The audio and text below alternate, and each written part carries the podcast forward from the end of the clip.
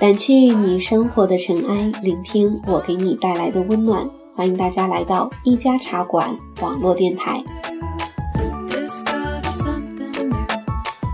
听闻今年马不停蹄的出差生活呢，终于是告一了段落，也终于回到了德国。气温渐渐降到了零点，待在温暖的家里，码码字，选选歌，跟大家继续分享一些故事，好像也变成了一件温暖的事。欢迎大家收听今天的《流浪欧罗巴》。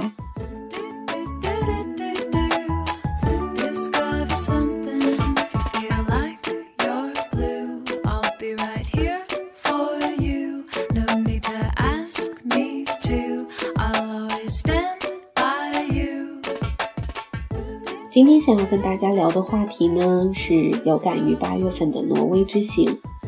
挪威呢，并不是大家欧洲旅游的热门国家，所以网上有关挪威的推荐攻略都并不是很多。我们出发的时候，也只是草草的扫了一下网上的帖子，就定了几段登山徒步的行程。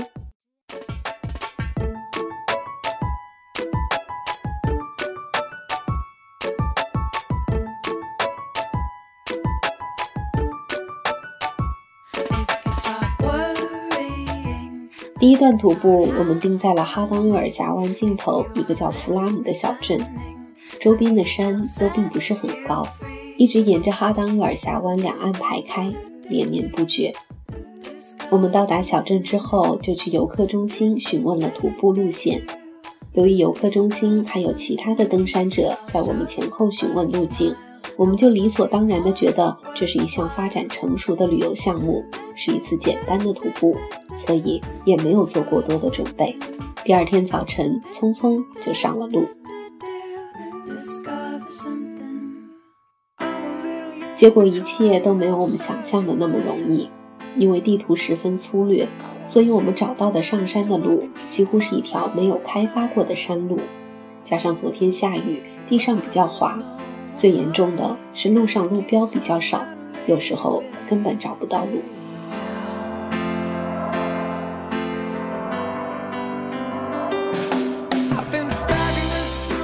一个小时以后，我们查看手机定位，才发现我们还没有到达山顶目的地的三分之一。按照这样的时间计算，三个小时根本下不了山。我们第一反应就是走错路了，而且更令人紧张的是，手机没有办法显示明确的路径，一路上也没有任何的路标。如果我们要到达山顶才能找到下山的路，可能天都已经黑了，这样会非常的危险。而我们刚刚上来的路，以我们俩登山的水平，断然是下不去的。我们一面担心，一面又只能硬着头皮往上爬，期待会有路标出现。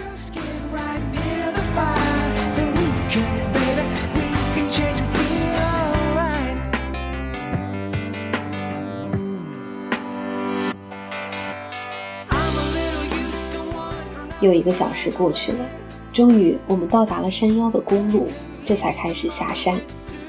我们一边下山，一边罗列我们俩所知道的野外生存技能。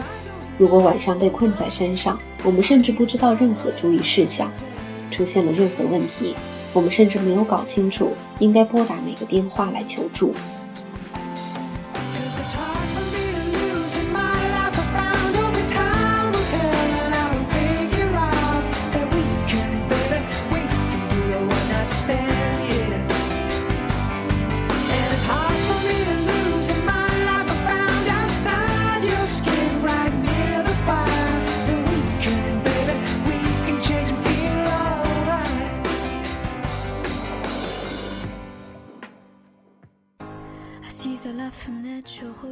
之后更令人生畏的是我们在离开挪威之前的奇迹时之行。网上草草的一句“难易程度适中”，就让我们带着基本装备出发了。上车前，司机拿出了一份我们的姓名表，核对了人数，这让我们一面有些担心，也一面有些放心。担心的是这段旅程可能比较危险，司机才需要确认我们的姓名。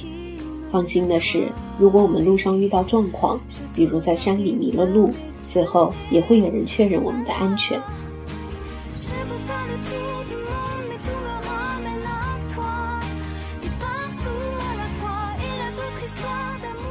当天的天气非常差，我们到达山脚的时候天很阴，而且山雾弥漫。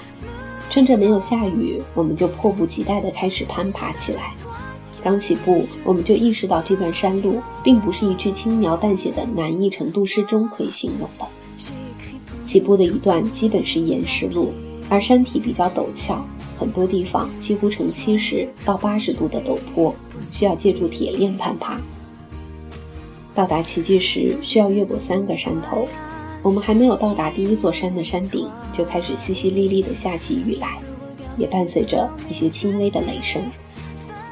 我一向都比较胆小，也不知道之后会不会有更多的地方借助铁链，只是想着，如果打雷闪电，在山中会非常的危险，加上准备也并不是很充足，所以决定折返下山。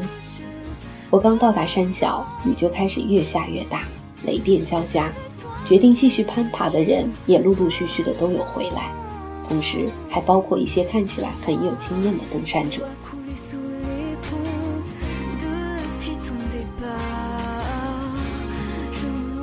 雨稍微小了一些后，我走出咖啡厅去等朋友。这时候刚好听见另一对登山者与山脚下管理员的对话，一位登山者问。这个天气可以登山吗？管理员只是淡淡的回了一句：“麻烦你去读一下旁边的安全须知。”我心里突然像被雷电击中了一样，打了个冷战。安全须知，我们之前有谁停下来看过安全须知？我们都以为这是被人开发好的景点，所以生命是有保障的。可是是谁来保障的呢？这个时候，只有我们自己呀。可我们却连安全须知都懒得去研究，我们对自己足够负责了吗？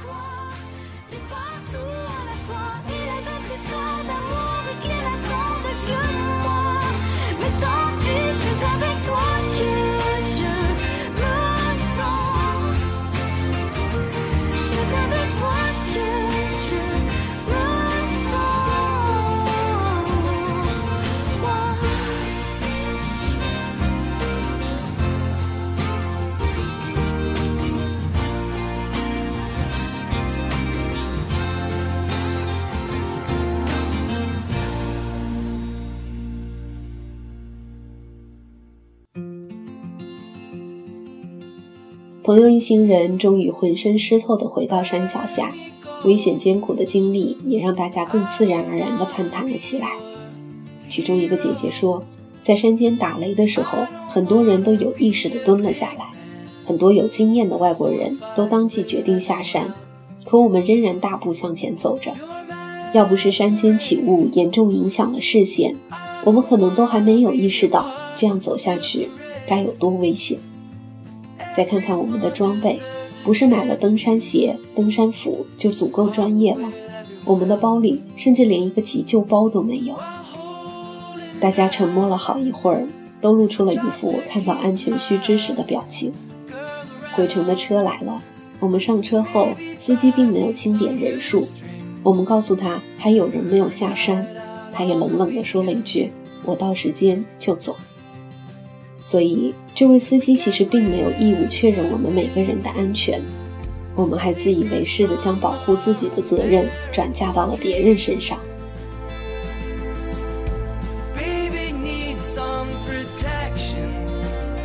我们跟团出游，就把所有的责任都交给了导游，包括自己的生命；我们自己出行，就也把责任交给了景点管理部门，也包括自己的生命。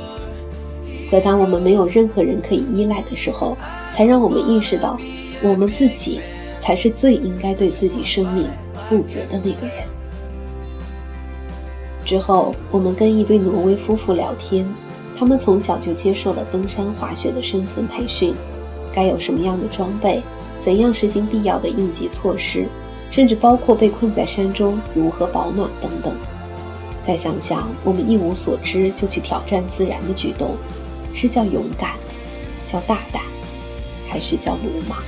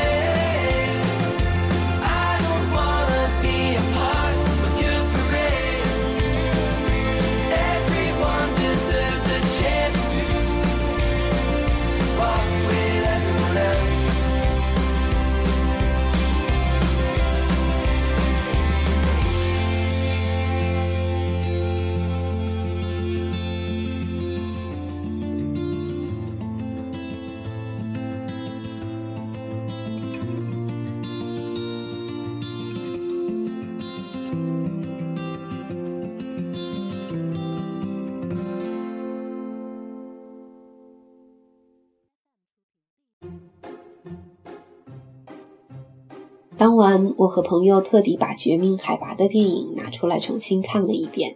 朋友问我：“你说这么危险的事，他们在做的时候就没有考虑过他们的家人和朋友吗？”我回答说：“可这是他们自己的人生啊，他们自己才最有权利为自己的人生做出选择。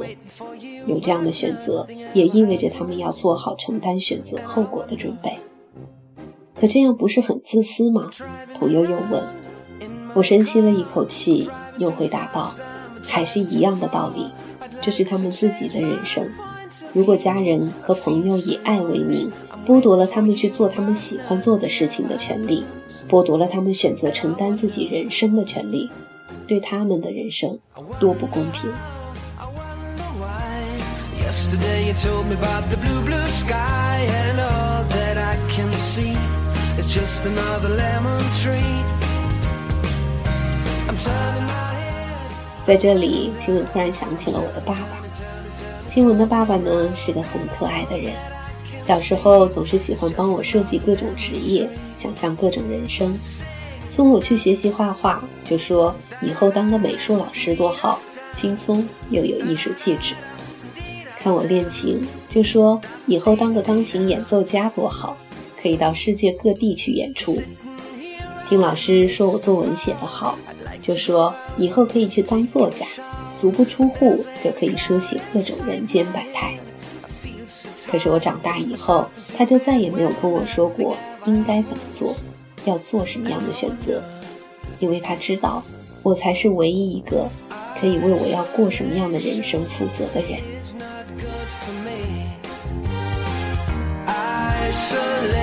But I don't want to sit on the lemon tree and stepping around in the desert of joy. Baby, anyhow, I'll get another toy and everything will happen. And you wonder, I wonder how, I wonder why. 好了，今天的节目到这里要跟大家说再见了。二零一六年很快就要过去了。在这里，很感谢大家的陪伴和你们在留言里的分享。今晚还在努力的流浪，即使从来没有顺风顺水，也从来都精彩不断。那你们的流浪呢